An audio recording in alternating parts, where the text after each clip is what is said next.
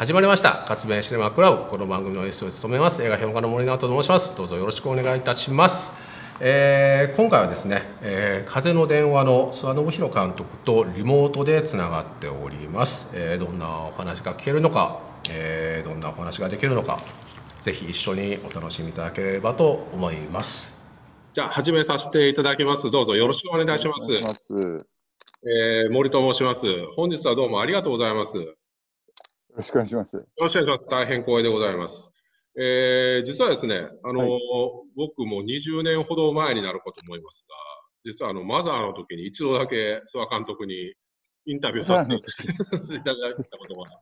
ございまして、あの20年、20年近く。20年ぐらいですね、本当に。そうですか。またお話しさせていただくことができても大変嬉しいです。お久しぶりです。はい、お久しぶりです。どうぞよろしくお願いいたします。ます。えー今回は、あのー風の電話についてなんですが、あのはいこんえー今年の1月24日から劇場公開されたわけですが、まあ、コロナウイルスの事態を受けて、えーはい4月24日から、えークランクインビデオとパラフィでインターネット配信スタートという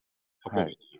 えーなったわけで、あのそれちょっとこのタイミングでお話しさせていただきたいなという感じで、あの今日は、はいあのお願いさせていただきます。はい。よろしくお願いします。えーあの諏訪監督はセーブ・ザ・シネマのあの、はい責任といいますか、呼びかけ人の一人でもありますし、まあ、はいミニシアターを救うプロジェクトの記者会見が、えー4月20 4月15日か、あのオンラインミーティングで行われてはいまあそこにご出席されたりと、えー実はですね、このコロナ禍の状況を受けて、あのいち早く行動された映画人のお一人だと思うんですが、諏訪監督がこうやってこう積極的にあの早い段階でうん。動かれたっていうのは、ちょっとお驚きもあり、あのーいろいろ感動してるわけなんですけども、ちょっとその辺についての、あのー心はっていうところか？らお聞かせいただきたいんですそうですね。あの、これはですね、が。はい。一つのきっかけは、あの、3月にべ、まあ、えっと、えーっと、ベルリン映画祭が、えっと、は2月の頭ぐらいまでありましたかね。はい。とベルリン映画祭、まあ、風の電話も参加させていただいて、はい。それで帰国して、まあ、その時はほとんど、まあ、ドイツもあのコロナの影響はなかったんですけど、でヨーロッパ、イタリアがな、ちょっとという状況でしたけど、まあ、ドイツは極めてふ普通にやっていました、あの時期はまだね。はい。で帰国して、次第にその影響が現れてきて、うん。それで、あのーまあ、日本でも、あのーだんだんお客さんが減ってくるっていうかね、うんみんなが警戒して、うん。でそういう状況があったときに、あのなんかこれはまずいなっていう感じがやっぱりすごくあったんですけど、はい。その時にあのベルリン国際映画祭からあの全員にメッセージが来て、はい。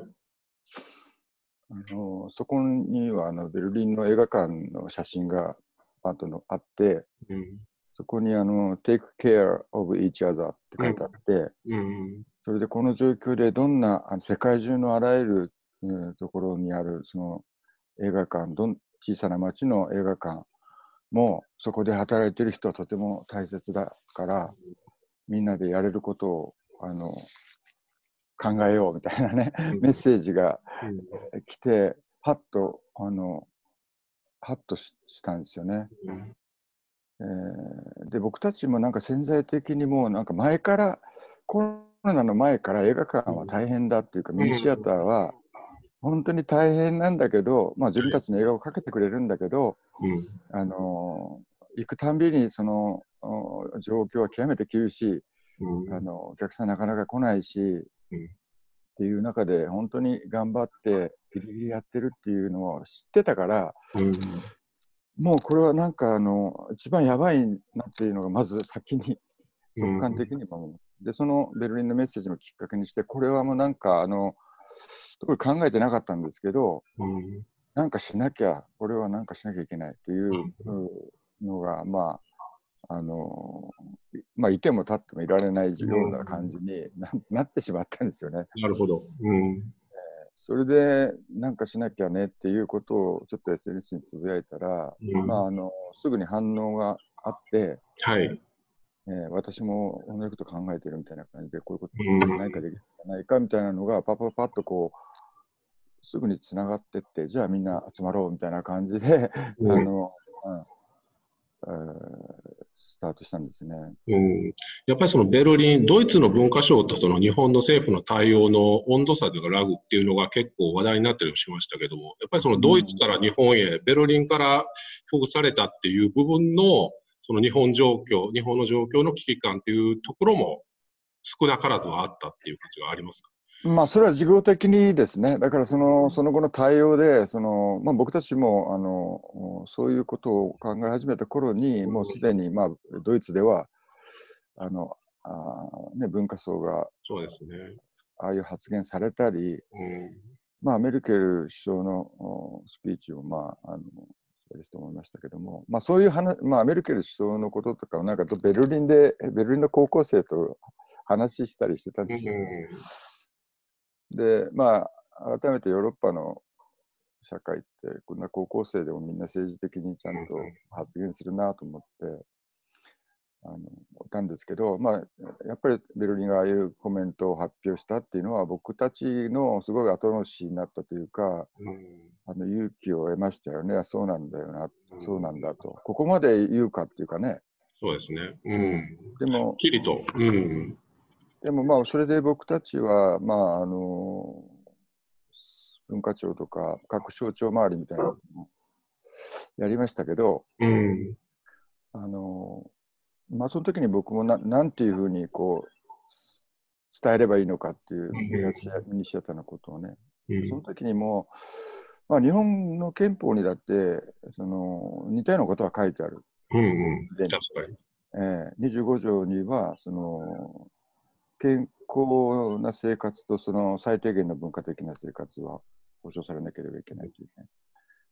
健康に生存していくっていうことと、その文化を享受するってことは、別に分けられて言ってるわけではなければ、どっちが先だとか、どっちが大事だとは言ってない。どっち、その2つが並列に、どちらもうん必要である。最低限保障されなきゃならないって書いてあるわけです。まあうんそれは一一体のものなんですね、やっぱりね。日本の憲法においてもそうだ。うんだから、あのこういう状況だから、まず、まずその生きるほ生きることが先で、もちろんその、えー、と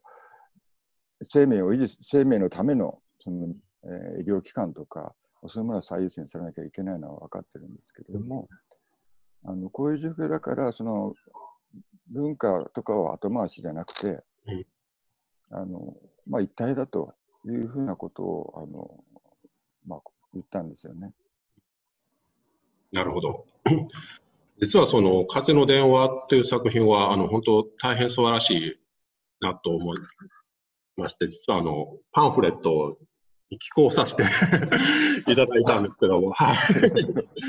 はい、恐縮ながら寄稿させていただいたんですが、はいありがとうございます。いやいや、とんでもな。でも、その、風の電話っていう作品が、本当この大変な困難に直面している世界、まあ、つまり我々ですよね。なんか我々が、えー今考えるためのヒントといいますか、問い直しの要素がすごくたくさん詰まってる映画だなっていう印象がありまして、なんかこの流れっていうのは、うん、ひ非常に興味深く思っております。今、その風の電話が、えー、もう一回配信で見れるっていうのは、新作として見れるっていうのは、すごく重要なことだなと思ってまして、えーちょっとその作品について、あの、はいい、ろいろ細かくお聞きしていきたいんですけど、よろしいでしょうか？はい。はいよろしくお願いします。はい。えーまずやっぱりその重要だなって思うのは、風の電話が諏訪監督にとって久々のえー日本映画だということはいだと思そうですねはいはい。もうまさにあの2000年に広島を舞台にあの H ストーリーをえー撮影されて以来、日本を舞台にこう全部撮影した日本映画を制作するのはまあ19年ぶりということになると思います。はい。で、あの、しかも今回、企画の経緯を聞きますと、諏訪監督にとって、実は初の雇われ監督 ものだという。そうですね。で、これはもうすごく面白いなと思ったんですよね。あの、岩手県大槌町のあのガーデンデザイナーの佐々木太郎さんはいが、はいはい。2011年震災後に自宅自宅の庭に建てられた風の電話を題材にということで、えプロデューサーの泉さんからオファーがあったということでよろしいんでしょうか、最初のきっかけとして。はい、そうですね、あの、プロダクション、そうですね、オファーがあって、まあ、こういうプロジェクト、こういう企画ですけど、はい、やりませんかというところでスタートしたんですよね。うん。初めてといえば初めて。率直にこのオファーを受けた時のお気持ちっていかがでしたか？あのー、本当僕でいいんですかっていう。でも、あの、そうかそうか。でも、あれですもんね、割と踏み切るのに時間がかかったみたいなところってありますか？割とすぐに決断された。あのですね、はい、うん。割とね、うん、ポジティブでした。その、いただくから、あの、なんか、よし、やって、なんかやってみようっていう気にはなったんですが、うんあの一つにはこう、はい、この風の電話ってあ僕は知らなかったので、うん、まあ似たようなあのお話っていうのはあのちょっと興味があったのはその、まあ、かなりその後こう霊的な話とかですね、はいはいはい、あのそういう話が死者との対話というかねなんかそういう、あのちょっとオカルティックな話がかなりあって、その辺をこう調査されたりね、したことにしてしているところもあったので、あ、それは監督ご自身にですか？大学とかでそういう調査、なるほど、なるほど。ポートがね、うん、あの研究されてるところもあったりして、ちょっと関心はあったんですけど、風の電話そのものはそんなに知らなかったんですよ。うん、それで、それを知ったと、それ、こういうテーマで初めて知ったときに、うん、非常に興味深いんだけど、うん、あのどうやどうすれば映画になるんだろう、これはっていうね、そのあのパッとはこう浮かばないっていうか、そう簡単ではない。だけど、まあ、そのことが自分の逆に自分の興味を引いたというか、これを映画にするにはどうしたらいいんだろうかっていうなるほど考えていたいというふうには思ったわけですよね。なるほど。なんて言うんでしょう、そのオファーでしかも、その風の電話を使うっていうのは、なんかあの主題というよりは、まあ、お題ですよね。だから そのそうですね。だから、あの、うん、はい。だから、なんか本当に、なんだろう、職人監督のような企画の始まりだなって思うんです。で、その企画のあり方自体が、なんて言うんでしょう、諏訪監督にとって、あの、大いなる他者性といいますか、その他者っていうことは、まさにマザー、アザーっていうから、まあ、明確に、あの、ご自身の次第、据えられてると思うんですが、その他者的なもの、その企画自体が他者的なもので、それを今、その柔軟に受け入れられた監督のあり方がやっぱ面白いなって思ったんですよね。それはなんか、今だから可能になった態度だっていうところってあると思われますうん、それはあるかもしれないですね。うん、あのうん、やっぱりこれまでのなんか、ライオンは今夜死ぬっていう映画まで、はい、まあ、約約20年近くかかってるわけなんですけど、うん、まあ、それをたくさん映画を撮ってきた人間ではないんですが、まあ、そこまでは多分自分のなんかこう映画との対話っていうか、映画って何なんだ、映画っていうのはどどういうものかを知りたいっていうか、はいあのそういう道筋だったような気がして、うん、であの今回はなんかその映画そのものを知りたいというよりはその映画を撮ることを通して、えー、日本を知りたいとか日本を見てみたいとか、その、うん、この状況を生きてる人を知りたいとかなんかその、映画そのものというよりはそういうその外側に向かっていくっていうかそういう気持ちっていうのがあったかもしれないですね。だからまあ20年ぶりっていうのもありますけど、あの、うん、あの日本で撮るのは本当に久しぶりっていう状況になってから、この機会になんか自分の視点で日本っていう国を見てみようという気持ちが芽生えたのは、あの、確かかもしれない、うん、実はあのこの著作も拝読しております。あの、この中で、あの、まさに今おっしゃられたように、前作のライオン今夜死ぬのを取り上げた段階で、エスワ監督はその長い旅が終わったような気がしたというふうに書かれていて、えー、まあ、ヌーベルワーグというその固有名詞の神話を葬ったのかもしれないし、ドキュメンタリーかフィクションかという問いも、えー、南仏の血に埋めてしまったのかもしれない。他者とは何かと問うことももう何かもしれない。いくつもの目標を立てたような気がするっていうふうな記述があって。となると、まさにその今おっしゃられたことと関わると思うんですが、風の電話というのは、その旅が終わった後のまた旅。それはもしかしたらその、えー、諏訪信弘の第2章かもしれませんが、僕はこの映画を見ながら、でもその、なんて言うんでしょう、これまでの諏訪監督の映画の記憶がいろいろ蘇ってきたん。あのあそうですか。はい。で、その蘇り方というのが、なんかまさしくロードムービー的で、これまで諏訪監督がたどられてきたその童貞の中で、その都度置いてきたものをこう結んでいくような旅っていうふうに見えたんですね。うん、まあ、実際、その初期のコラボレーターであるその西島秀樹さん、渡辺子さん、出てもらいましたさんが、はい、えー、再度出演されているという、これも、でも、なんて言うんでしょう。すごく意図的な、意図的なと言いますか、何か一つのサイクルという意味で、また、あの、あの人たちと一緒にやりたいなっていう気分が非常にあったっていうことでよろしいんでしょうか？うん。あの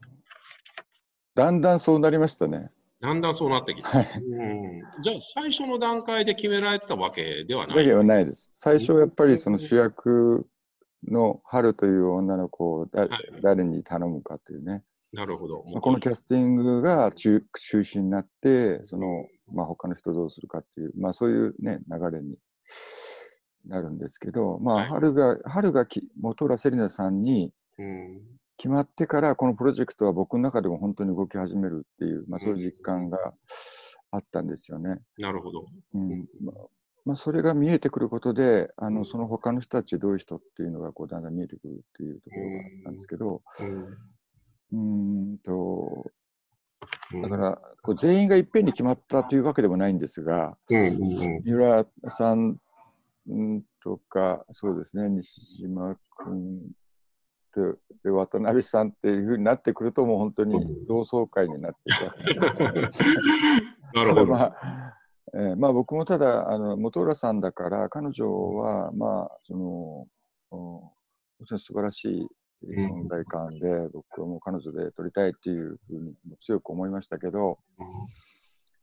彼女を見守ってほしいなっていうふうになんかそういう気持ちにだんだんなっていったというか、だからみんなに来てほしいというか、うん、特に、まあ、例えばあの、う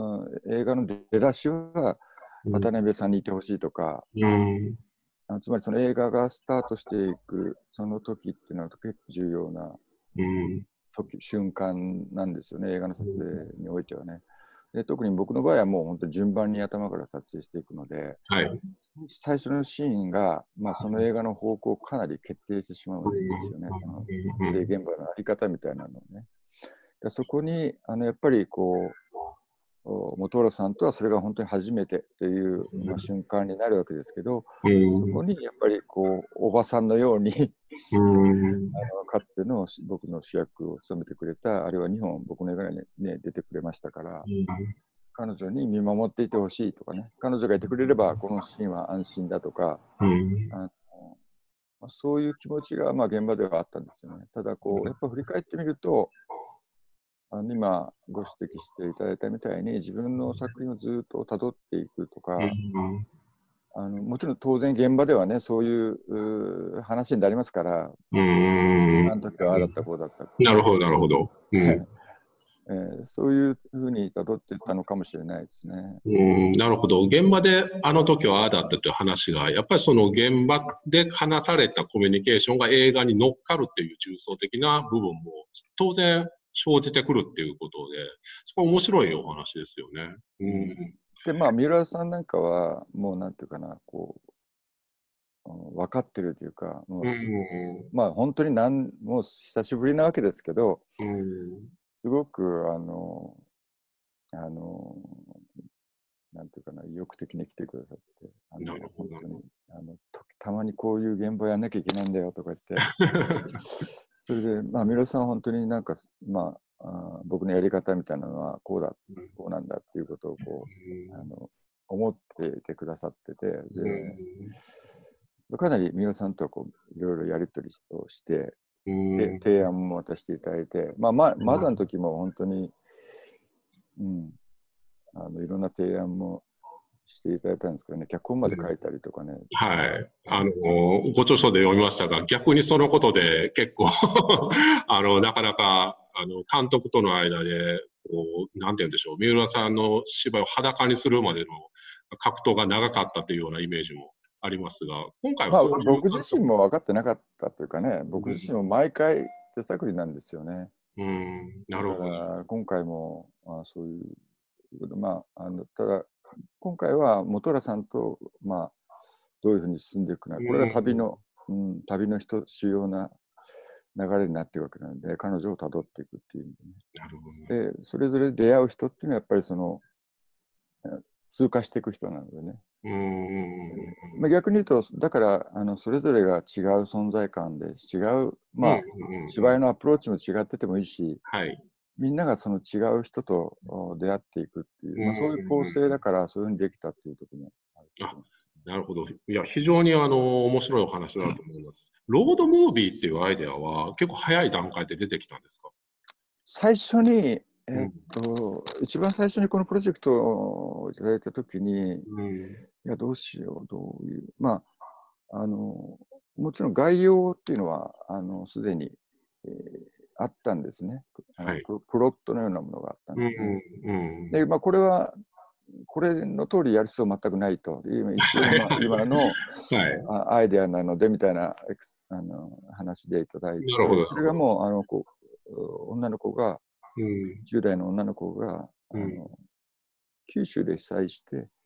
えそこで家族を失って、風の電話があるってことを聞いて、岩手に、えー、旅をしていくっていう話だったのかな。そういう概要があって、それをいただいたときに、まず浮かんだのは、あのロバート・クレーマーという、はい、ロバート・クレーマーという監督ですね。僕が一度コラボレーションしようとした人ですけど、はい、ロバート・クレーマーのルート1 USA っていう、これ山形、はい、あドキュメンタリー映画祭でグラン,、えー、グランプリを取った、うん作品でしたね、90何でしたかね。あの、はい、まあ、ロバート・クレバのルートワン USA って3時間半ぐらいの壮大なロードムービーですけど、はい、ああいうふうに日本取れないかなという、えー、そういうイメージはまずありましたね。なるほど、なるほど。えー、ロードも、つまり、あ、ごめんなさい。つまり、はい、ロードムービーっていう枠組み自体は、まあ、実はお題として与えられたものではあったが、そこからこう転がすときに監督の中で、あ、そうか、ロバート・クレアのルート1があるっていうふうにつながっていかれたっていう感じでよろしいでしょうか？そうですね、ルート1とか、あと、アニエス・バルダーの冬の旅ですよね。なるほど、あなるほど、なるほど。確かにあのロードムービーですもんね。でこれらはあの、どっちかというと、ルポルタージュに近いですよね。うんはいよくわかります。えー、まあ、冬の旅っていうのはフィクションですけど、現実の話ですよね。あの半ば現実をリサーチしていくっていうか、本当にそういうふうな旅をした女の子を、実際に会った人とかにリサーチするような構成になってるし、ロバート・クレーマーの映画は本当に、まあ、ほぼドキュメンタリーというか、そうですね。うん、だから、今回の映画は、そういう、あるルポルタージュ的なカメラで日本をこう縦断していくそこから見えてくる日本っていうのをあの撮りたいっていうようなイメージがあって、まあ、そのカメラと共に移動していくのが、まあ、春なんだと。元浦なんだと。だからその元浦セリナのドラマとして見ていくというよりは元浦が見てと一緒に見ていく日本みたいな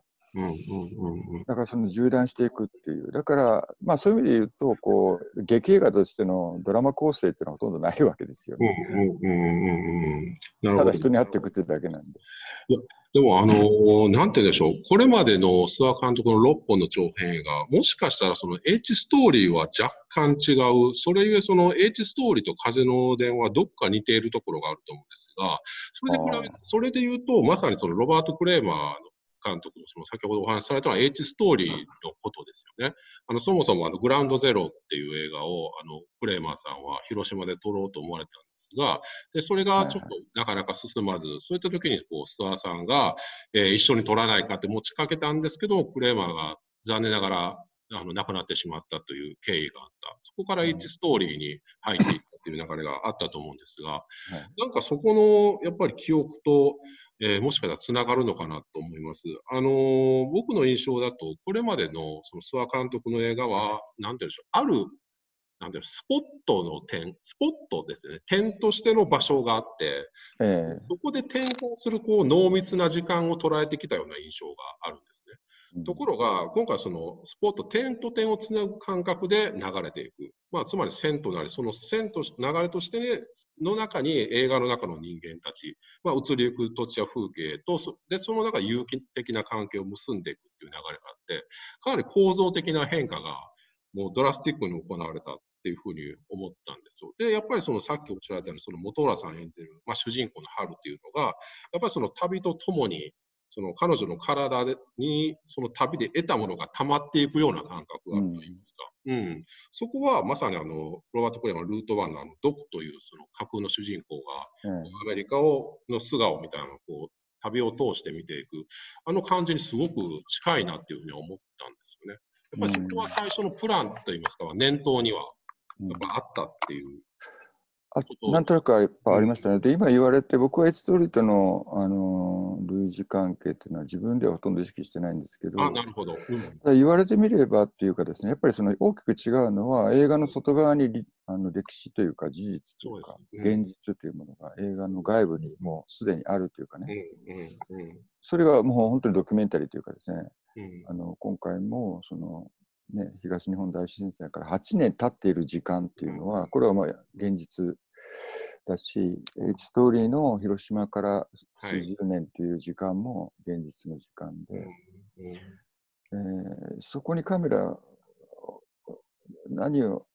撮ればそれが映るんだろうかという問いっていうのは多分エチストーリーにもあったし、そうですね。えー広島というのはもう映らないので、とうんうんうん。8年どころか何十年も経ってしまった、うん。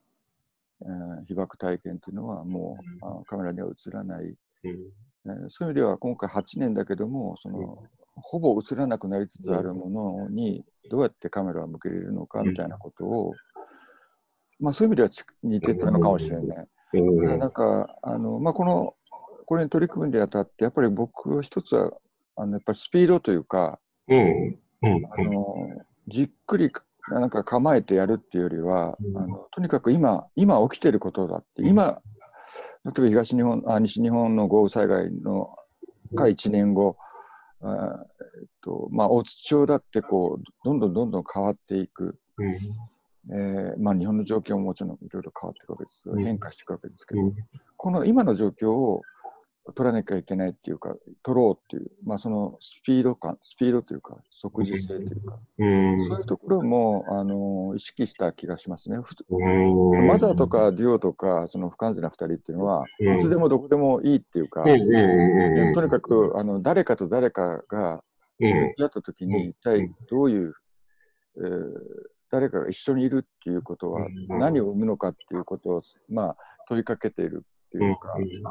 それを取ろうとしてるから、もう本当にある意味でどこでもいいわけなんですよね。なるほど。はい。ねよくわかります。はい。もうほほあのパリでも日本でもブエノスアイレスでも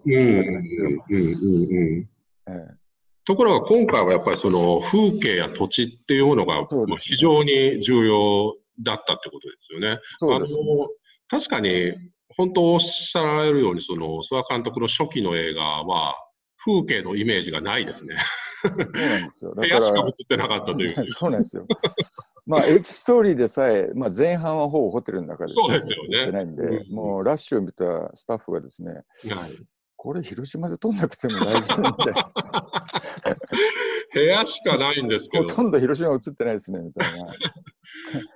だだからそこはなんか面白いなって思ったんですよね。つまりその見えないものをみあの撮るっていう、あの、なんて言うんでしょう、取材っていうのは H ストーリーと風の電話は共通しているにもかかわらず、えーそのアプローチはやっぱりその変化っていうのがあって、それをちょっと辿っていくと、例えばあの、雪とニナでは森が映り、で、あの、やっぱりライオンでは、あの、南フランスのあの、ちょっと楽天的なといいますか、は明るい陽光の風景ですね。い。はい。ああの辺から僕、その、諏訪信弘映画に、なんか風景のイメージがちょっとずつ出てきたんですよ。だからあれが挟んで風の電話だからすごく連続性があるなっていうふうに捉えました。うん、やっぱりその H ストーリーの時っていうのはあの密室的なあの空気感っていうのをあのデュオはマザーから引き継いだ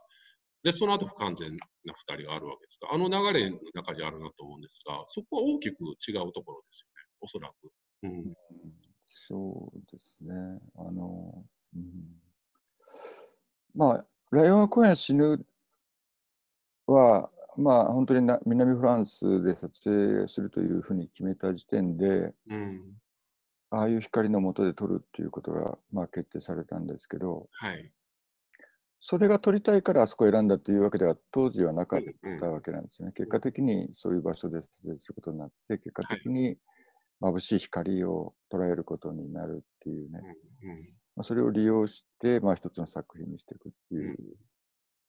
で、ただ、まあ、色彩的にもかなりこう豊かになっていると思うし、うん、で、ただ逆一方で、その主題としては、こう、なんか死みたいなものが、はい。あライオンはこれ死ぬからは、明確にその死ぬっていう問題が、うん、あの、まあ、今回もね、多くの死者というか、その死者という問題が、はい、あの映画が明るくなると同時に、あの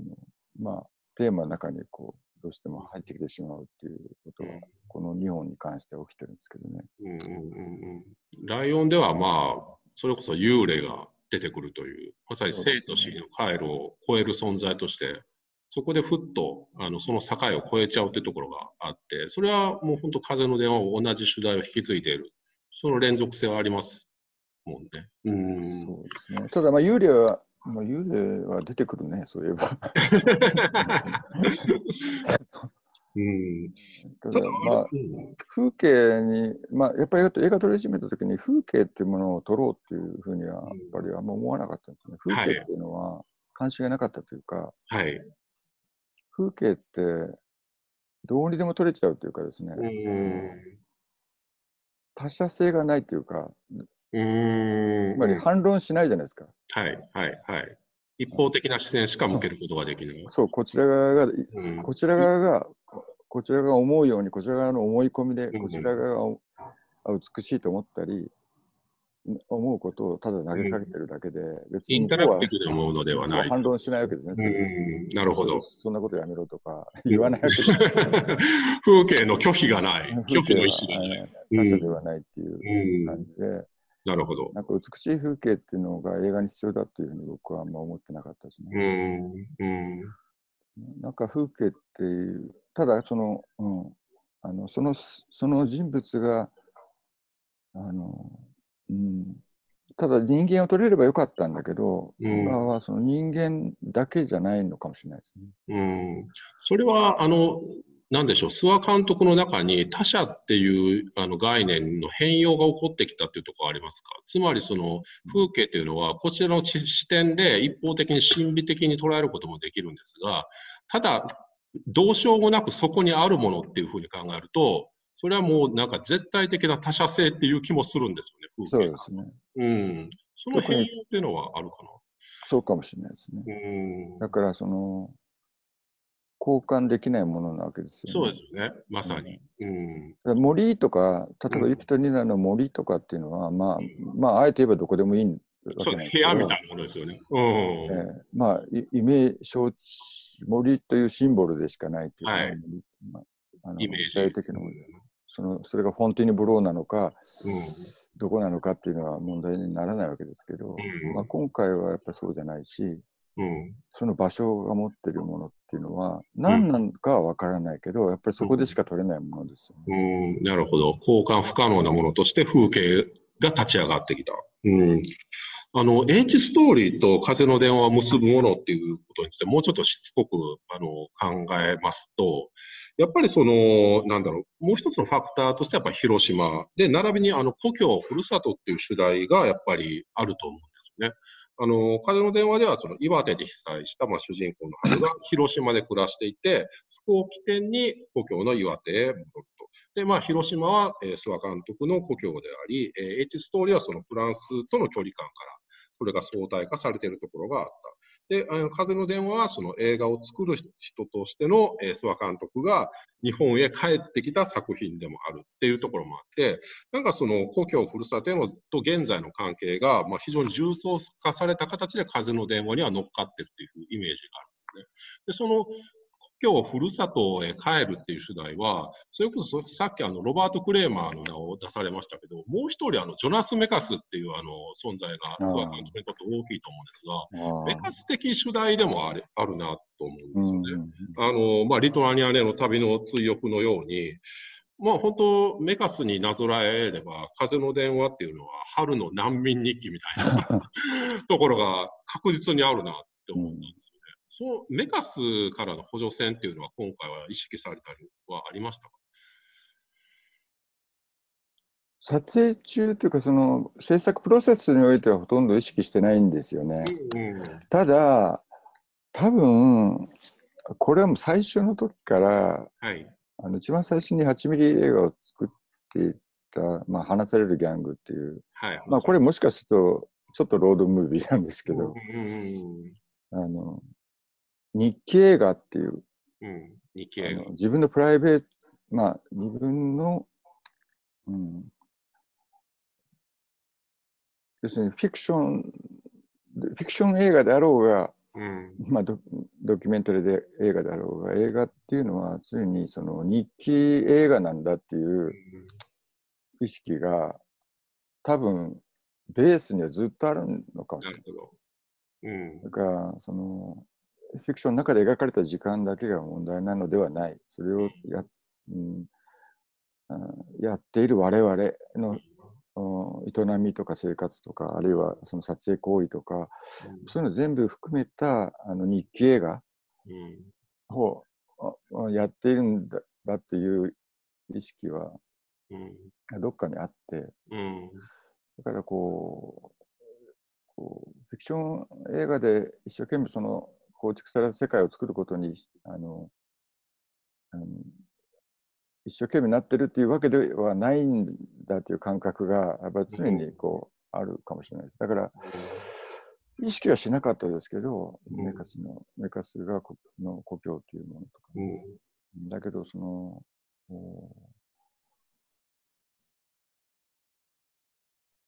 やっぱり自分のこのある種のこう回帰っていうか、もう一回その改めてスタートしていくっていうような意識はあったかもしれないし、その中に、まあ、今回、プロットを僕がこう、プロットを変更した大きな変化っていうのは、はい、まあ、春の出身を九州じゃなくて大土にして大土に帰るっていう、かつていた場所に帰っていく旅にしてるわけなんですね。つまり彼女も故郷にま帰っていく、つまりその故郷に帰るというのは、これは春じゃなくても誰でもそうなんだけど、まあ、メカスもそうだし、誰でも自分の実家に帰るときに、そこに過ごした自分っていうのはもういない。うん、その自分があそこにあの店があった、あそこにはあのや、あの風景があった、それが自分の故郷なのだが、それはすでに失われていて自分はいない。自分がいる場所はない。うん、そこから阻害されている。まあ、それはもう広い意味での難民っていうか、そうですね、うん、まさに。失われた難民性だと思う。うん、それが故郷の面白さで、面白さというか、その重層性で、なんか今ある風景の中に、見えない、見えない層がどんどんどんどん、うんあの隠されているとか、その層になっているっていう感じが、はい、その故郷っていうものはまあはらんでるっていうのが、うん、やっぱりその僕をこう引きつけたところだと思うんですよね。うんうんうんうんうんまさにあのすごく重要なことをおっしゃられたように思います。あの難民っていう主題っていうのは実際この埼玉のパートであのクルド人難民たちのコミュニティも出てきます。だから僕、本当に風の電話っていうのは難民映画であるという言い方ができると思うんですよね。でそれが、その、まあ、例えば、え、今、監督がおっしゃられたように、自分の故郷なんだけども、え、それを追われて帰ってくると、かつて自分がいた場所に、その居場所がなくなっているかもしれない。でそこで、その故郷の変容というものを感じたときに、さらにその難民性、難民たるものは何なのかっていうものを逆に突きつけられるっていうようなところがある。で、それは、もう本当に世界状況ですよね、あるいはその全世界に散らばって政治状況の圧縮性っていうのが、この風の電話の中に込められているような気がしたんですね。でこういうものが、その諏訪信弘映画に強く出ているのは、ここまで強く出てるのは初めてかもしれないって思ったんですよね。うん、やっぱりなんか、あの自分では意識していませんでしたが、うん、あのまあ、僕はもうあの純粋日本人ですが、うん、映画人としては日本人ではなかったのかもしれないですね。あフラフランスというもう一つのホームタウンというふうにもおっしゃられてます、そうです、そうです。うん、そこの住人だったので、うん、うん。なんかあの視点の持ち方というか、だから、僕は実際にはずっと日本で暮らしてたわけなんですけれども、カメラを持って日本でカメラを向けようと思った時には、そこにずっと、まあ、映画映画を撮る人間としてはそこにずっといた人間ではないっていう感覚がやっぱりどっかにある,、あるんですよね。だからあの本当にそのまあいろんな意味で撮影クルーも本当に久しぶりに日本の風景だし、日本の風景だしっていうところで言うと、やっぱりこう最初は自分がこう難民のようにというか、なるほどこの場所から阻害されているというか、うん、外部から来た人間みたいな意識が、でも自分の生まれた場所とか自分の故郷とか、うん、っていうののすごく複雑な重層性みたいなのがあったのかもしれないなと思いますよね。だからなん。か、今回ちょっとフランスのジャーナリストから取材を受けたときに、うんまあ、その人に指摘されてそうなのかなと思ったんですけど、うん、まあ、その人はこう震災後の日本映画を結構見ている人で、はい、で風の電話は春が2回感情を爆発させますよね。はいはい。でああいう直接的な表現ですよね、あの、感情の非常にストレートな、あの表現じゃないですか。はい、思ったことを脱出してしまうう、んうん、こういうことは日本の震災を描く日本の映画で起き起きたことはないねと。なるほど。うん、それが、起きたのは初めてだったんじゃないですか。それを表現するには8年という時間が必要だったのかもしれないとかっていうことを言われて、まあ、僕はそんなこと全く意識してないし、ですけど、あでもそうかもしれないなと思って、多分あの表現についてはスタッフの中でもちょっと議論はあって、うん、いや、ここで直接的すぎるんじゃないかとか、あまりにもこう感情が出すぎるんじゃないかとか、うん、日本の人たちでもっと抑圧した感情を抑制するのかもしれないし、うん、あるいはその表に出さない方がよりエモーショナルだという、まあ、そういうこう、あの見方もあったかもしれないんですけど、僕はなんかあれが自然だったですね。なるほど。それをやるべきだというか、うん、あのやっていいんだと、うん、誰もいないんだから、あの、対応しなさいと。いうふうに、そのことを無意識的に目指したり、まあ、でもその、そういう感覚がもしかしたら、うん、この震災っていう経験に対しても、うん、あのちょっとその外部を経由した、うん、大ゆに見えてくる日本っていう見方っていうのは、うん、まあ、もしかしたらあったのかもしれないなっていうことはちょっと。うん。あの今のお話伺ってて、ちょっと思ったんですが、この映画の本浦さん演じる春は、諏訪監督との距離感ってどうなんでしょう？どこか同一されているところはありますか？彼女は私だっていう部分って何何パーセントかでもありますか？うんこれはまあいい、難しいけど、うん、あの、あると部分は僕も、あの、春、春元浦と一体化しているっていうところがあると思います、うん、今のお話聞いて、なんかそんな気がしたんですよね。ちょっとその距離感も、もしかしたら、これまでの諏訪監督の映画と違うのかなっていうふうにも思いました。あの、主人公が、の主体、主体というものが、やっぱここで感情を爆発させて何が悪いんだっていう言い方が 何かやっぱりその監督のご意見、主体だっていうふうに思ったんですよね。なんかこういうあり方ももしかしたら珍しいんじゃないかなっていうふうに思ったんですけども、いかがですか？うん、なんかやっぱりその、だからこう、ライえー、とライオンが死ぬ以前っていうか、それ長い、まあ何本かの映画、最初の映画においては、やっぱり男女っていう、あの男と女っていうラインの中で、互いに一緒にいることの中の他者性みたいなものを通して、うん。具体的な他者っていうものを通して他者性みたいなものに迫ろうっていうふうに思ってたと思うんですよね。はい。ただもうその男女っていう見えか見え見えてるものですよね。見えるものとしての男女っていうものに、あの、の葛藤というか、その子に現れてくる他者性っていうものに、うんだんだんもうなあの関心が変化してきたというか、うーん。だからここにはその人間関係の他者性みたいなものに対する関心っていうのはあんまりないないっていうか、もう本当よくわかります。はい。うん。みんな、あ、分かった分かったっていうね、お前のこと分かるよみたいなね。むしろそうですよね。あの、優しい大人たちが出てくる映画ですもんね。そこに対して言うと。うん、もしかしたらそうかもしれないですね。だから割と春に一体化してたとこもあったのかもしれないな。うん。だからその、うん、他者としての春ではないないのかもしれないなと思ってて、ただ、まあ、この映画をやる、やりながら思ったのは、多分、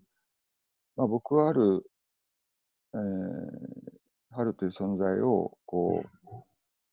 う、えーまあ、子供のように描いたわけですね。うんこあまあ、特に出だしはね、そのはい彼女はせい、まあ、あの8年前で、ある意味で時間が止まっているようなうん。人で、その世界とどうこ関係をお切り結べばいいかっていうのは、ほぼ失われているので、うん。まあ、閉じこもってるっていう状態を描いたんだけど、多分現実、ドキュメンタリーとして考えたときに、現実に本当に一人で家族を失った子供っていうのは、うん。あんな風には生き生きてないですよ。うん。もっと現実に適応しながら、うん。現実うに生き延びていくために、その、普通に暮らしてるし、あのおばさんとだって、まあ喧嘩もするかもしれないし、友達、友達もいて一緒に遊んだりとかするでしょうし、笑ったりするだろうと。えーあんな風に石のように固まってるわけじゃないよねっていう、あれは、あの、イメージですよ、ある意味。うん。だけど、じゃあそうやって普通に暮らしている現実の子供たちの中に春はいないのかっていうと、春が多分いるだろうと。うん。うん。で、それは見えないだけで、えーえーいるはずだと。うん。春のような存在がどっかここに。うん。だからそれを映画に、えーししていくんだというような感じで、それを多分あの一緒に、まあ、作っていったようなところあると思う。だから僕、唯一この映画の中で、いろんなキャストの中で一緒に旅をしているのは僕,、まあ、僕とは春なわけですね。はい、そうですね。スタッフもそうですけど、うん。うん。まさに。うん。ね他の人たちはみんな去っていくので、さて、うん。だから、えー必然的にその彼女の視点に自分も同化していくっていうか、そういうところあったかもしれない。いや、すごく面白いなと思います。あの、つまり、デュオっていうそのタイトルが象徴するように、多分、あの、これまでの諏訪監督の映画の関係というものは、まあデュオが基盤だったと思うんですよね。ところが、それは人と人っていうことだと思うんですけど、あの、男女っていうふうに言われてましたが、人と人。えーところが、風の電話っていうのは、やっぱり私と世界の関係っていうふうに見ました。で、その、えー私、春の後ろには監督がいる。つまりその、主体というものが、一つの明確な主体というものがこの映画のやっぱり中心にあって、それがこう世界を、えー辿っていく、見ていくっていう構造だと思うんですね。そこで、ロバート・クレーマーやジョナス・メカスとつながると思うんですよ。あの、クレーマーやメカスの映画はデュオの映画ではないので、あの、風の電話の、えーような映画だと思うんですよね。だからここで何か本当に、えー、諏訪監督の映画にすごい決定的な変容が起こったんじゃないかなっていうふうに見たんですよね。うん。だから、本浦さんってカメラなのかもしれないですね。そうですね。もうまさにそう、そうですね。カメラですよね。だから彼女が何かを表現するんじゃないんですよ。彼女が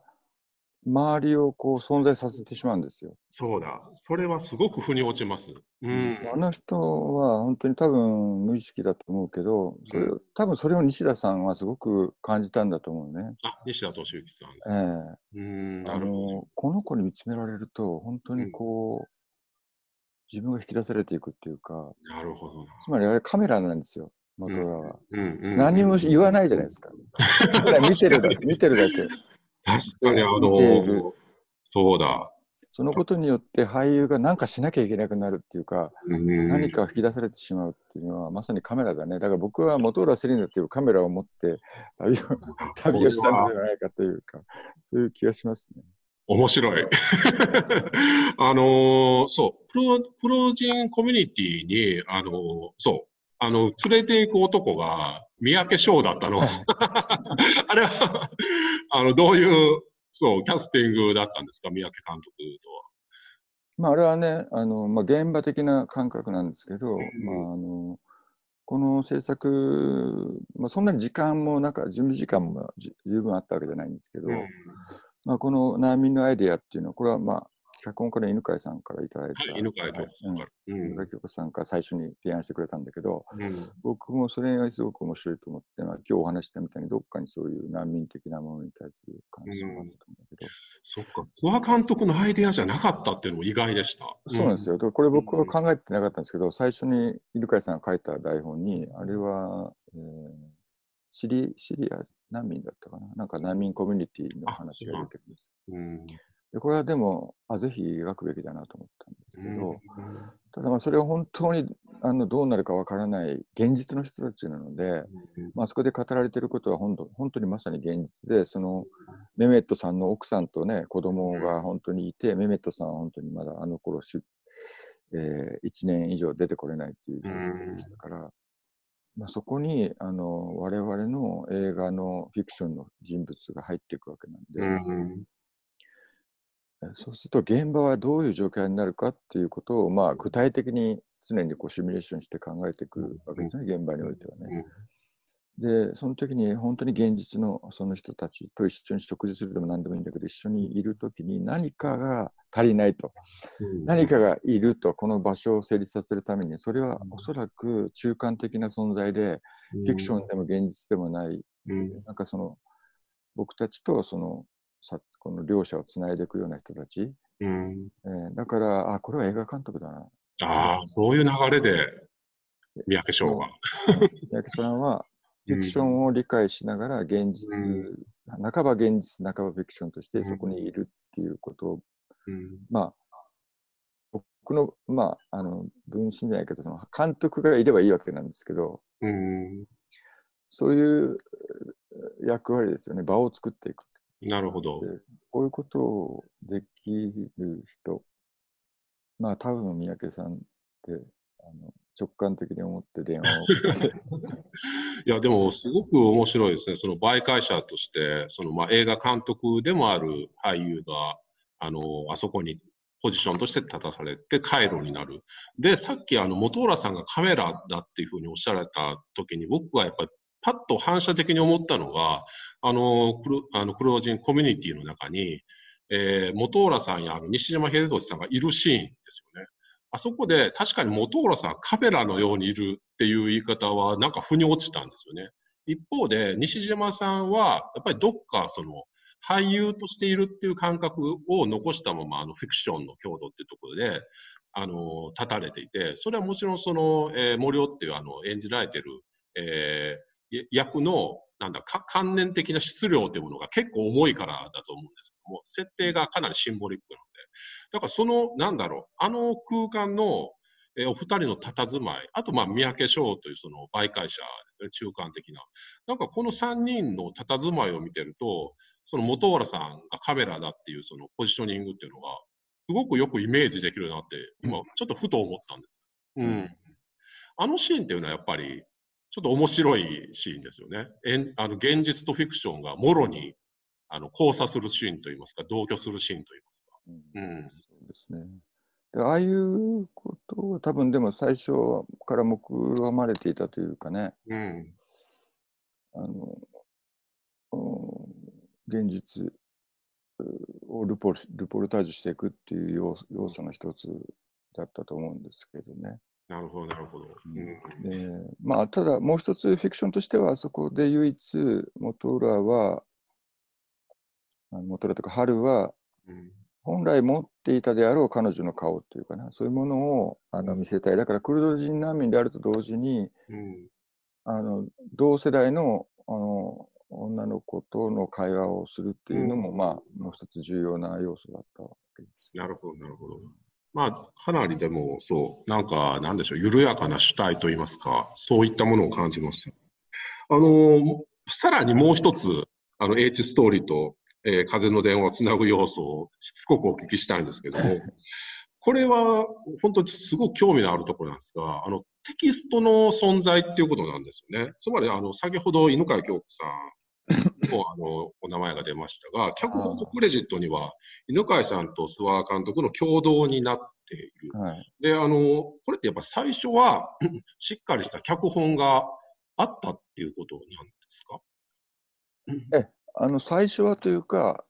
あの、もともとこのプロジェクトの原原型を書いていたのは犬飼さんだったんですね。なるほど、なるほど。だから犬飼さんの方がこのプロジェクトには先に参加されてて、うん、なるほど、なるほど。で、僕が入ってきて、僕が変変更したプロットに基づいて、うん、もう一回の犬飼さんに、そのいわゆる完成台本、日本映画のっていうか、そのスタンダードな形式のセリフも、とがきもちゃんと書いてある脚本を一回上げてもらってるわけなんですね、準備講座に。それはあの西島君にも当たってるし、うん、あの元良さんも最初渡された台本なんです。いわゆるこう印刷台本みたいなのね。うん、準備校と書いてあって、うん、それをそれに基づいて準備は進めていって、はい、ただし、まあ、イルカさんにも了解していただいていたのは、うん、書いてもらうんですが、これは多分 あの現場ではこのまま使わないことになるんですけど、そういうことでもいいですかって言ったら、あの全然構いませんって言って、あ素晴らしい。いただいて、あのこれに参加あのとにかく参加したいしてややってみたいからということで、うん、全然あの本当にあありがたいというか、あの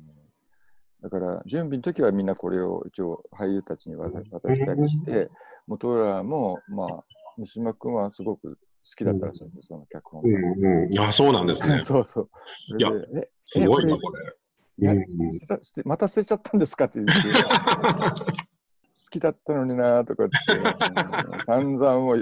言われましたけど。いや、それでもなんだろう、もう本当、あの、率直にお聞きしたいんですが、あの、最初に犬飼さんのガチッとした脚本があったとき、諏訪監督、おってなりませんでしたビビりませんでした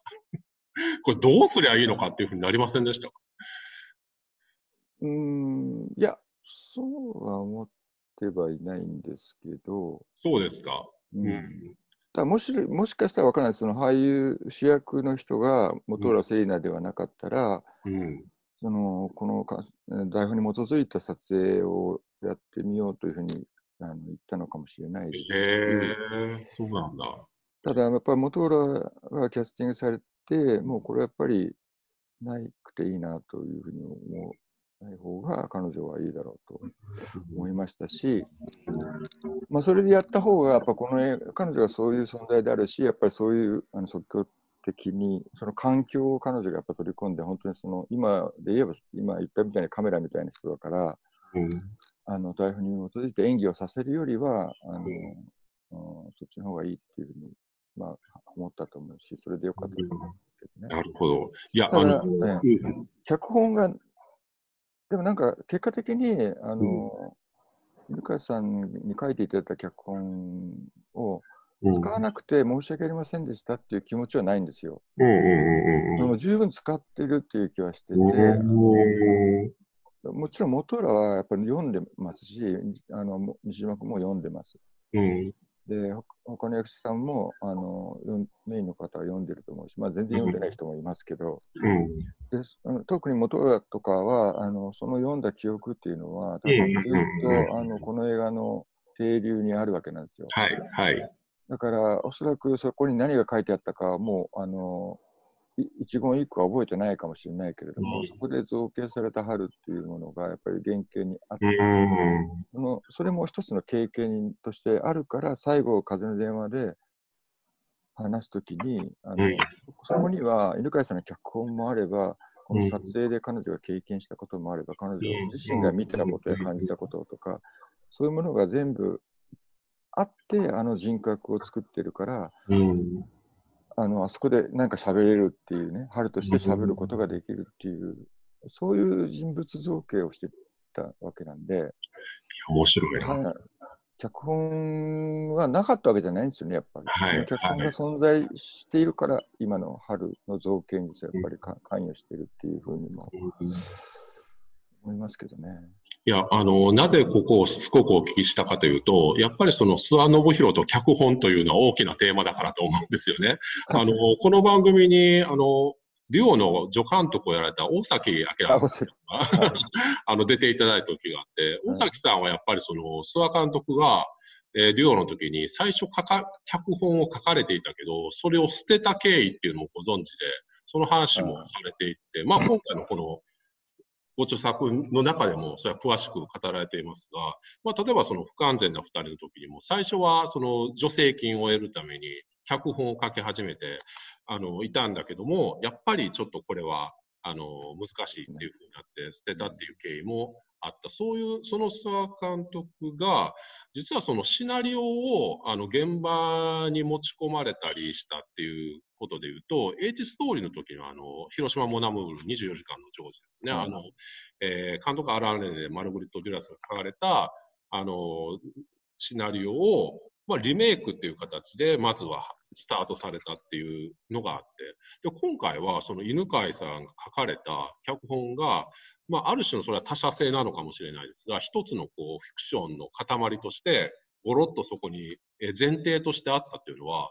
共通するし、その、なんだろう、扱い方の変容という意味でも、すごく面白いなと思ったんですよね。例えば、えご自身の脚本だったら、こういうことにはならないっていう感じはありますか？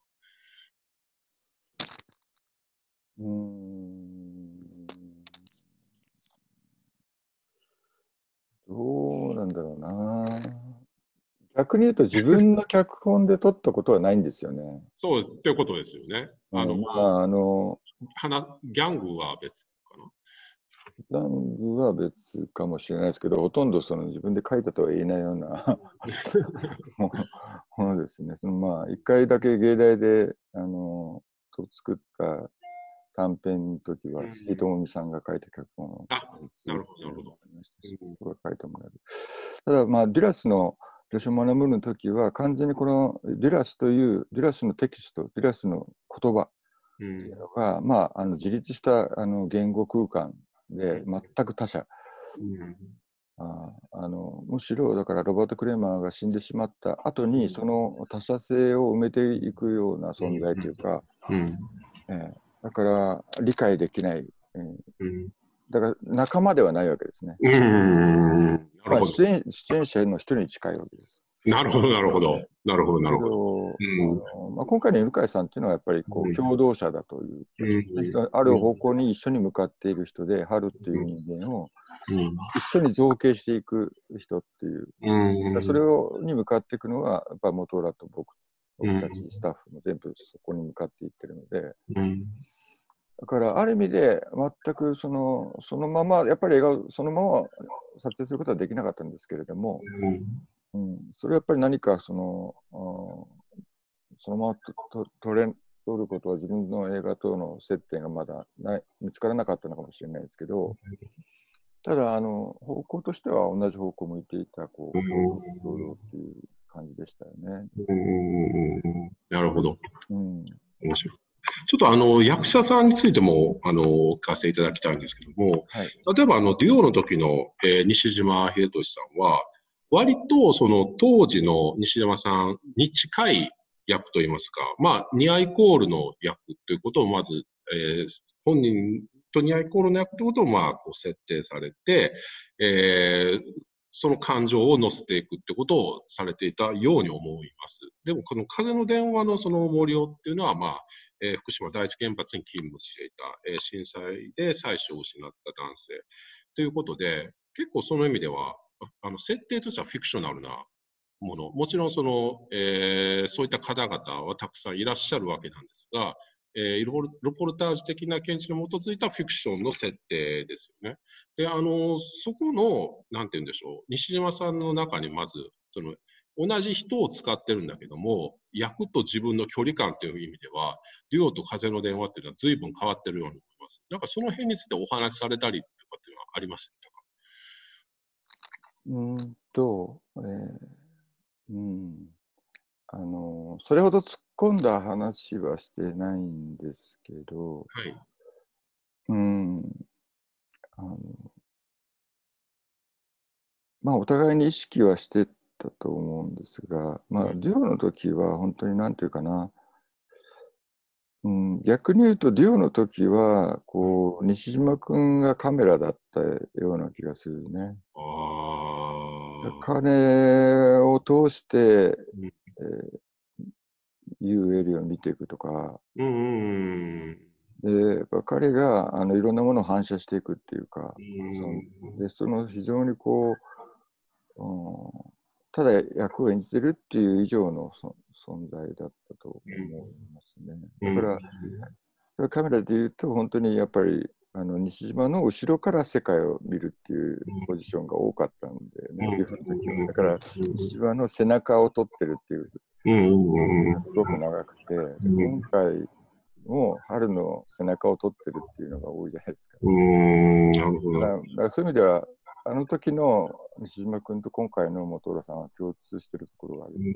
島君でやっぱりこう西島君はそのこう本当に膨大なあの俳優としての経験を積み重ねていって役を、いろんな役をこうやっぱり演じていく中で俳優として彼がこう築いていったあのものも彼が感じていったものもあると思いますね。だからすごく変わってるかなと思ったら実際やってみたら、まあ、そそうでもないっていうかそんなに 変わらないんだなっていううん。すごくこう、ま、真面目というか、うん。あのうん、率直な人だな、率直っていうか、まあ、真摯というか、うん。役に対してね、で常に自分がこう、なんていうかな、こう、うん、何でもうまく演じられる人間ではないんだ、自分は、みたいな、あの、そういうところの中で格闘してるっていうか、うん。で、俳優って何すればいいんだろうとか、俳優ってなんだろうみたいなことがどっかにこう、割り切られてないっていうか、うん。まあこれでいいんだよっていうような割り切りじゃないっていうね、悩み続けてた今回の撮影で。うんそう。リオの時はは本当に発散して、今までやれなかったなんか自由に演じるみたいなことができて、彼女はすごく嬉しかったと思うけど、今回はものすごい不自由の中に、うんうんだからすごく苦しくて、うん苦しかったと思うけど、この苦しみっていうのは多分森尾の苦しみだよねっていうか、うんうんうん森尾は解放でか自分をす簡単に解放できる人じゃない。うんうん。だからこう、それをこう、ただもうあの率直にっていうか、あの真摯に生きるっていう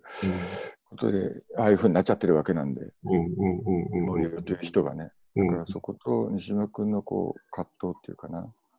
悩みっていうのはすごくこう美しいものがあるなというかね。実はあのそこに関しては僕もちょっと今おっしゃられたことと重なるという言いますかあのちょっと不思議な印象を持ちまして。というのはそのなんだろうやっぱりこの「風の電話」っ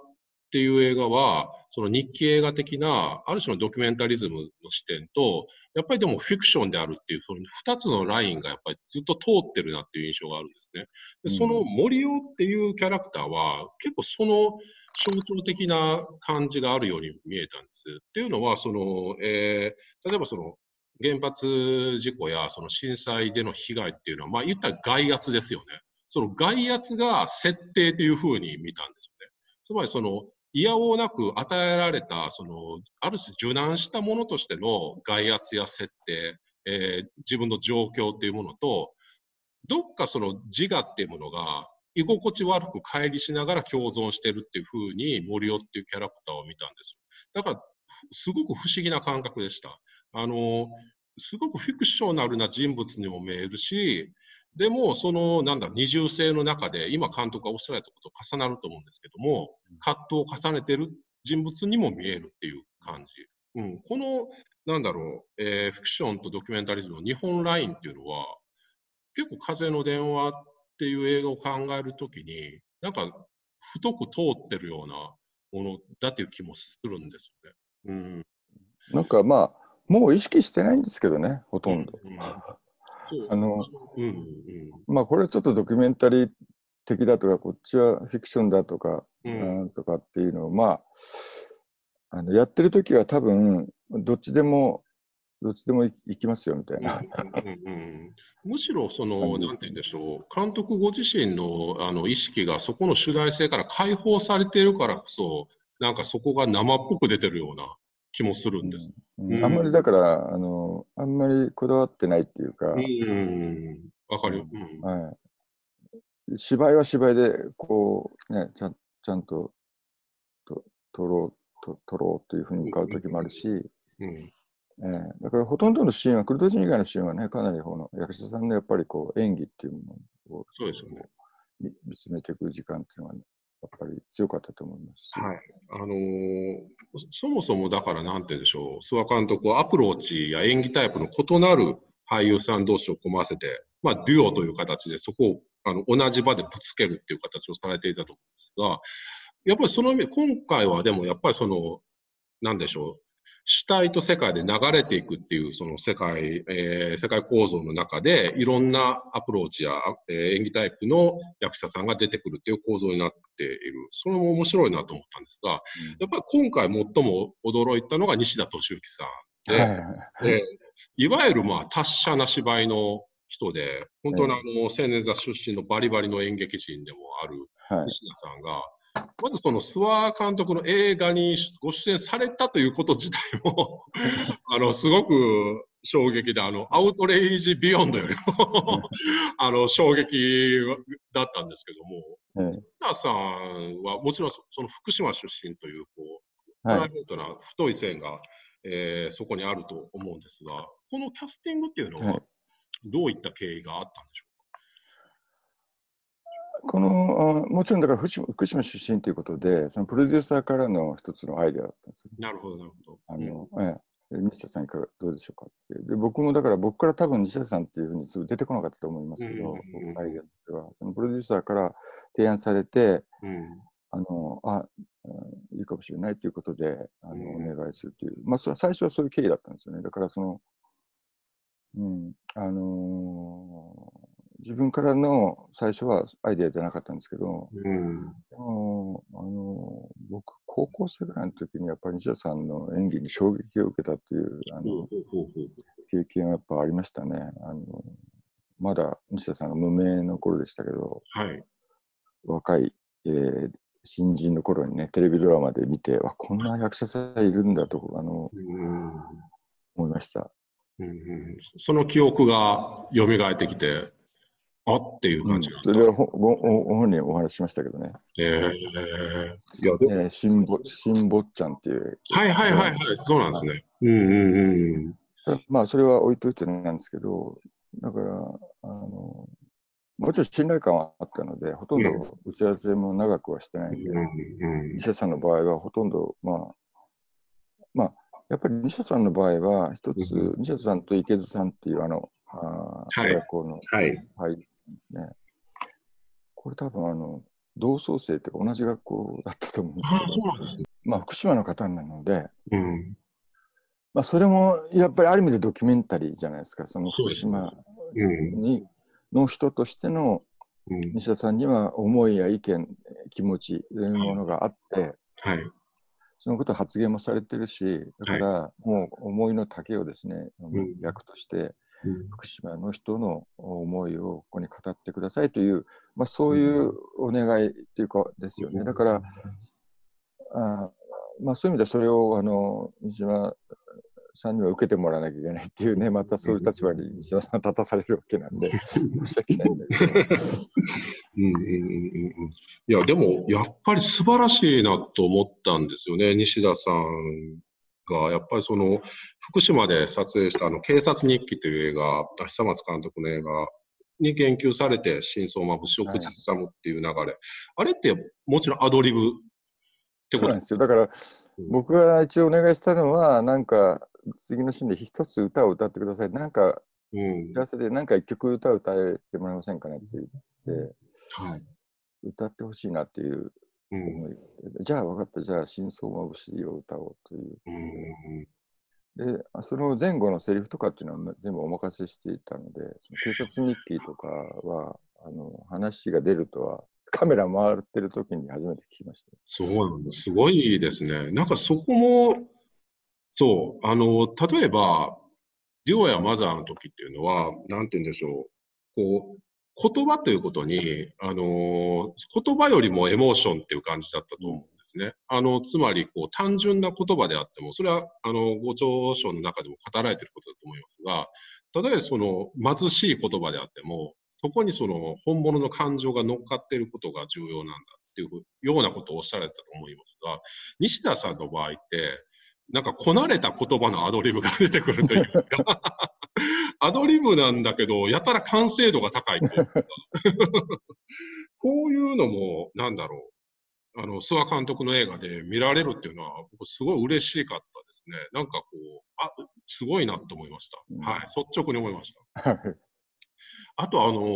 ーまあ、それと並んで、まあ、広島のシーンで、広島のパートで、まあ、原爆の記憶を語られる別府靖子さんもしかりなんですが、あの、不完全な二人の中に、あの、アルアルジェリア戦争のことをちょっと語られる、あのはいはいはい方が出てくるシーンがありましたよね。あのはいシーンをやっぱりふっとこう思い出したんですよね、この、はいはいうんそこっね。て、あの、こういう、その、なんていうんでしょう、語り部としての、歴史の語り部としての人間といいますか、うんこういうのっていうのはやっぱり、なんだろう、不完全な二人から風の電話をつなぐ一つのラインかなと思うんですが、うん。ここれも意識されていたっていう感じではない？うーんとですね。まあ、あれは、要するに不完全な二人の時は、うん。ある意味でシネマベリテの手法ですよね。はいああいうところで必ず現実の誰かがうん喋るんですよ。ああ、なるほど。あ、あれはじゃあ本当にたまたま？いやいや、あれはキャスティングです。キャスティングですよね。うん。えー実は本当はあれをジャンピール・レオンに頼むっていう話もあの時はああ、そうなんだ。うん。なっていうのは、ああいうシーン自体、あれはまあある意味で、まあぬあのシネマベリテ時代の、うん。いわゆるシネマベリテっていう手法の、まあ、あの、あの、反反復っていうか、はい。だからあそこでは、あの、俳優がふと、あ現実の人に出会う。だからあの人は作家で、本当にあのアルジェリア戦争に行った人なんですよね。でうんそれについての、まあ、著書も出してる人うん。で、はい。でその人に、まあ、実際にしゃ喋ってもらおうと。なるほど。はい。でそういうアプローチっていうのは今回のクルド人にもつながるし、まあ、ある意味でそのバリエーションとしての西田さんっていうだから西田さんはあそこで自由に喋ればいいっていう、喋っていいっていう、うんそういう意味で、あの、あの、俳優、でも、専門が俳優ですからね、西田さんの場合はね。うんうんあのうんそこが面白いところだなと思う。そう俳優として、そうんうんなるほど。いや、面白い。ももう一つは、あの、さらにしつこいようなんですが、あの、お聞きしたいのが、主人公を本浦さん演じる春。まあ、最初は震災の時は9歳で、8年後の今は17歳という形に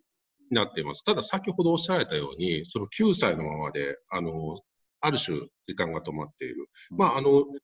ちょっと思い出したのが、ユキとニナで、野江さんさんが演じたユキが9歳の設定で、8年後のライオンは今夜死ぬの冒頭で17歳になってと再登場するっていう流れがありましたが、ちょっとそことこう踏襲しているような気もしたんですが、なんかその主人公を少女にしたっていう理由をお聞きしたかったんですね。あの、先ほど、うえー本浦さん、ええ。カメラであるっていう、あのー言葉も出ましたが、その、えーこの映画に託されたあの主体、一つの主体というものを少女という設定にしたのは、例えばその、諏訪監督は映画教育の場を通して子供たちとたくさん接しられてるっていう状況も一つあると思うんですが、なんかそういったこととも絡んでるのかなっていうふうにちょっと思ったんですが。うん、あんまり意識はしなかったんですけど、うーん、まあ、あの、ライオンはそこに死ぬぐらいの時から思ってたのは、あの、まあ、10代、まあ、子供とか10代とかそういう子たちと一緒になって映画を作りたいっていうか、まあ、ライオンコレンシは限定的にそれをまあやってるっていうか、彼らにうん。預けちゃって部分があるっていうだけなんですけど、本当はやりたかったのは、スタッフ全部子供とか、ああ、いいですね。シナリオは子供とが書くとか、うんその制作主体を複合的に子供と一緒になってあの映画を作るっていうことをどっかでやってみたいなっていうイメージがあったのは事実です。でもそのが今回少女が主人公であることと自分の中でどう結びついてるのかはうんちょっとわからないなだから、うん。うん。うん、だから半女性でもないし子供でもない。うん。しかし他者でありまあね男女という意味では他者なわけですし、うん。その非常にそのやっぱり中間的な存在だと思ううんんですなるほどなるほど。ええ。でもっと子供だったら、これ多分、風の電話を信じて旅をすることもできたと思うんですね。ファンタジーああそこに行けば死んだ人に会える、あの話せるっていうことを本当に信じられるこっていうファンタジーに生きる存在としての子供っていうのもいるかもしれないけど、うん。そうでもなく、うんえーえーかといって、このうん世界にちゃんとした場所を与えられている大人でもないっていう、まあうんそういう存在として、まあ、春という存在はだんだんこう集約されていたと思うんですけなるほど、なるほど。中ぶらりんな存在としての17歳といううん。年齢設定。なぜ少女なのかっていうのはうまく説明できないですよね。春、まあ、ゆきとりなの時も男の子にするか女の子にするかで結構議論があって、ああ、そうなんだ。最初は男の子でスタートしてた。うんでもその他者性っていうことを考えると、やっぱり感覚的なものであったとしても、すごく面白いなと思います。あの男だと、男の子だと、こうやっぱりこう、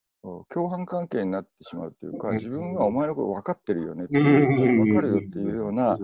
立場にならざるを得ないっていうようなところがあんまりこう自分としてはそこに立ちたくないのかもしれないですね。なるほど、なるほど。ごめんなさい、ラストなんですけども、その本原さんが風の電話で、まあ、電話をかけます。あの、あそこで春が喋ることもっていうのは、全部本原さんに託されたってことでよろしいんですか、そうですね。だからまあ、あの、うん、まあ彼女はあんまり、なんていうかな、プレッシャーを感じてるっていうのは、見て、見た目にはわからない人なんで、大丈夫かなと思ったけど、でもまあ多分、撮影が順番に進むにつれて、彼女もやっぱりこうすごく大きな責任っていうのを感じたんじゃないかなともは思います。だから、じゃあちょっと、なんとなく自分で書いてみるとか言って、あの、事前にちょっと書いたりとか、うんあるいは、あの、ホテルの部屋で、本当に自分一人で練習したりしたらしいんですよ。僕知りませんでしたけど。うん。まあ、普通するわなと、後で思いましたけど、その、うんいくらなんでも、何にも準備しないであそこに行くっていうのは俳優として、うん。相当あの勇気いるでしょうねと、後で思いましたけど、うん。あの、ただ彼女がやっぱり面白いなと思うのは、その、はホテルで実は練習したりしたんだけど、やっぱりやってて、これ、あの、全然嘘だから、うん。ダメだって。あの、なこんなこと事前にやったってダメなんだってやっぱ思い思いましたとか言って、だからもう当日そこに行って、うん。その環境を感じてやろう。で、彼女はね、うん。よく匂いっていうことを言いますね。うん。うん。うん。うん。クレの、えー渡辺真由子さんとのおばさんの実家での撮影がスタートだったんですけど、あそこに入ってあの匂い、家の匂いっていうか、あれがなんか春は、あ、ここで暮らしてるんだっていう時間をすごく与えてくれたっていうか、言ってたし、だからそのその場所に立って、そのまあ匂いはね、あの練習することできないんで、やっぱりそこにあるものう。ん。なるほど、すごい面白いなと思うんですよ。それはあの想定できないし、うんうんうん電話ボックスだったら、あこうやってドア開けて入るんだねとかって、うん。まあ、練習できるかもしれないけど、うん匂いに対するリアクションはもう本当にそこに行かなきゃできないわけですよね。彼女はその場所性っていうか、そこにあるものとか、その火の光とか、うん。その時私の前にいる渡辺さんがどんな声で私に喋りかけてくるかとか、うん。そういうことを全部あの自分の中でこうそれに対するリアクションとして自分の存在を作っていくだから、あそれが多分この映画の中では多分ど徹底できたんだろうね、彼女も。それをど。やるんだそれをこの映画ではやるんだっていうことを多分彼女はぶれなかったとうん思う。うん彼女が生きるよ、生き残っちゃったからさ、これからも生き続けるっていうことを言うんですが、うんこれも本原さんから出てきた言葉。それね、うん、よかったね、出てきて っていう感じで。いや、これすごいですね。いや、あの、パリジュテームの、あの一編、ビクトワ広場、広場、まあ6分ぐらいの短編ですけども、これの主題につながりますよね。あの、生き残っちゃった自分。それをうですね。だからそういう話をどっかでもしかしたらしたこともあったのかもしれないですけど、うん。あのーすみませんね。えっと、今回それをこういうふうに言ってねとか、い演出として、あの言ったことはないんですよ。すごい。うん。で、あの実はあのこの最後のテイクはうん、あの2回撮ってるんですけど、はい。1回目をやった時に、あのちょっとまあ、まあ、結局最後のショットなんですけど、最後の撮影最終日、で最後のショットっていう感じで準備をしてるんですけど、まあ、カメラもちょっと移動したりする準備をしていて、やっぱり普通の役者さんだったら、多分自分の動線歩いてみたり、電話にこう入って中を確かめたり、それこそそこでどんな感覚をするのかをまず自分で感じて、さあ本番っていうふうに持っていくかと思いきや、やうん。っぱり彼女は近寄りもしないんだよね、うん電話ボックスに。本番までね。俺は、うん、僕もまあ、現場忙しいからあまり気にしてなかったけど、そういえば一回も入ってないねっていう。あの撮影は灰原さんですけど、撮影部も素晴らしいなと思うんだけど、ごめん、あの元らちょっと一回入ってとかって言わないんだよね。ん。うんあの本人に入って、普通はね、本人が入んないとカメラマンとしてはやっぱりわからないから、しかも一発で。だから、必ずそこにテストで一回やらせてくれとか、マイクとか、みんなそうです。でもこの映画はもう最終日だし、みんな慣れてるんだよね。分かってるんでしょうね。多分誰も言わなかったね、一回入ってとか。素晴らしい。だから、用意スタートで彼女は本当に入ってやったん。だけど、1回目終わって、あの彼女はなんか違うとうまくいかなかった。もう1回やろうかと言って、2回目をやりました。その時に、その前に、あのこ今回、実は、あのプロデューサーの泉さんはあの、げすごく、まあ、なんていうかね、現場を信頼してくれたというか、あのまあ、自分がの企画者だから、言いたいこといろいろあったかもしれないけど、現場では一切あの口を挟みませんでしたね。あのこうしてくれ、ああしてくれっていうのことは何も僕たちには言われなかったので、自由にやらせてもらったんだけど、最後のそのワンテイク撮った後に、泉さんが僕のとこ来て、そのすみません、一個だけ。電話の最後に何か希望が欲しいと。うんうんうんうん希望を聞きたいと。うんそれを言ってほしいっていうのがあって、うんそれを聞いて、元浦のとにかくそれき見てるんですよね。なんはいはいはいはいはいはいが諏訪さんに何か言ってる。うんうんうん多分気にしてたと思うんですけど、うんで僕はちょっと言わなかったな、元浦にそのことは。あ、そうなんですね。うん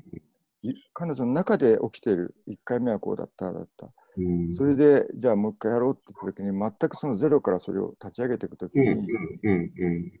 あ、ごめん、ちょっとそれ、これだけ言ってとか、あ、うん。これだけ気にしてとか、うん。あのちょっとそこでこう動いてとか、1個でも言ったら全部壊れるんです。よ、うんうんうんうんうんうんうん。意識が。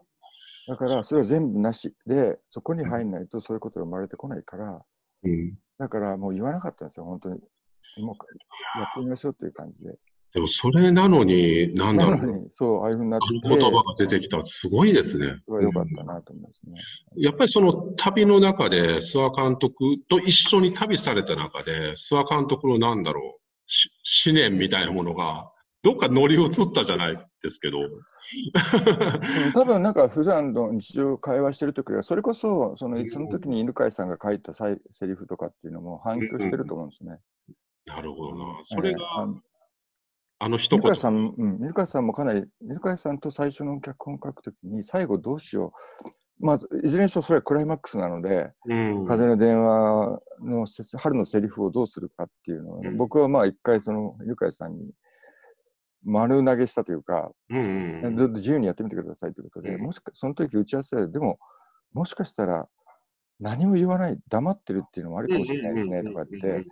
ゆかさんもそうおっしゃっていて、あ、そうかもしれないですねとかいう話をしてて、上がってきたら、すっごい長いセリフ書いてあった。ああでもこうなるんだなって、やっぱここで、うんやっぱりこれを言うんだなっていう、うん何かすべてここで言うんだっていう決意にはなったと思うね。なるほど、なるほど。えなるほど、なるほど。そっか。黙ってちゃダメなんだなっていうのがそれでわかそれは多分、元浦もそう思ったんじゃないかな。そこでなんか言うんだと、全部。全部を吐き出すんだっていう気持ちは、あのずっと持って撮影を進んでいたのではないかなと思います。じゃあかなりでも本当にいろんな要素、いろんな演出が加わった、なんか奇跡の瞬間っていうの気がします？そういうお話聞くとさらに。うん。あの、でも風の電話っていう映画を捉えて、諏訪監督の中ですごく変容が起こった部分とかってございますか？うん、まだこれからその渦中なので、うん。あの、うんかまだ、まだ全部が終わっていないという感じではありますけど、うんまあ、今回だから、やっぱり映画は観客のものだなっていうのをすごく感じましたね。はい。なるほど、なるほほど。受け取る側によって一人一人の映画があるという。まあ、それを口ではそう言ってきましたけど、うんうん結局なんだかんだ言って僕は自分自身の映画的な探求みたいなことをうんやって、やらせてもらってきちゃったところもあって、結局そのいわゆる作家映画みたいな概念で国世界でも扱われてきたし、うん。うん、でも誰が作ったかっていう問題じゃないんだよねやっぱり映画っていうのは、うん誰が作った人の名前とか作った人が何を考えたかっていうのが問題なのではなくて、うん。見た人が何を考えたのかがやっぱ問題なのだっていうことを、うん。まあ、改めてあの感じました今回の映画は。うんいや、素晴らしい。本当、次に諏訪監督はどんな映画を捉えるか、ものすごく楽しみにしています。あの、ぜひまたはいお話しさせてください。ありがとうございます。すみません、なんかバタバタ。いやいや、とんでもございません。今日はどうもありがとうございました。あありがとうございましたりが。とうございました。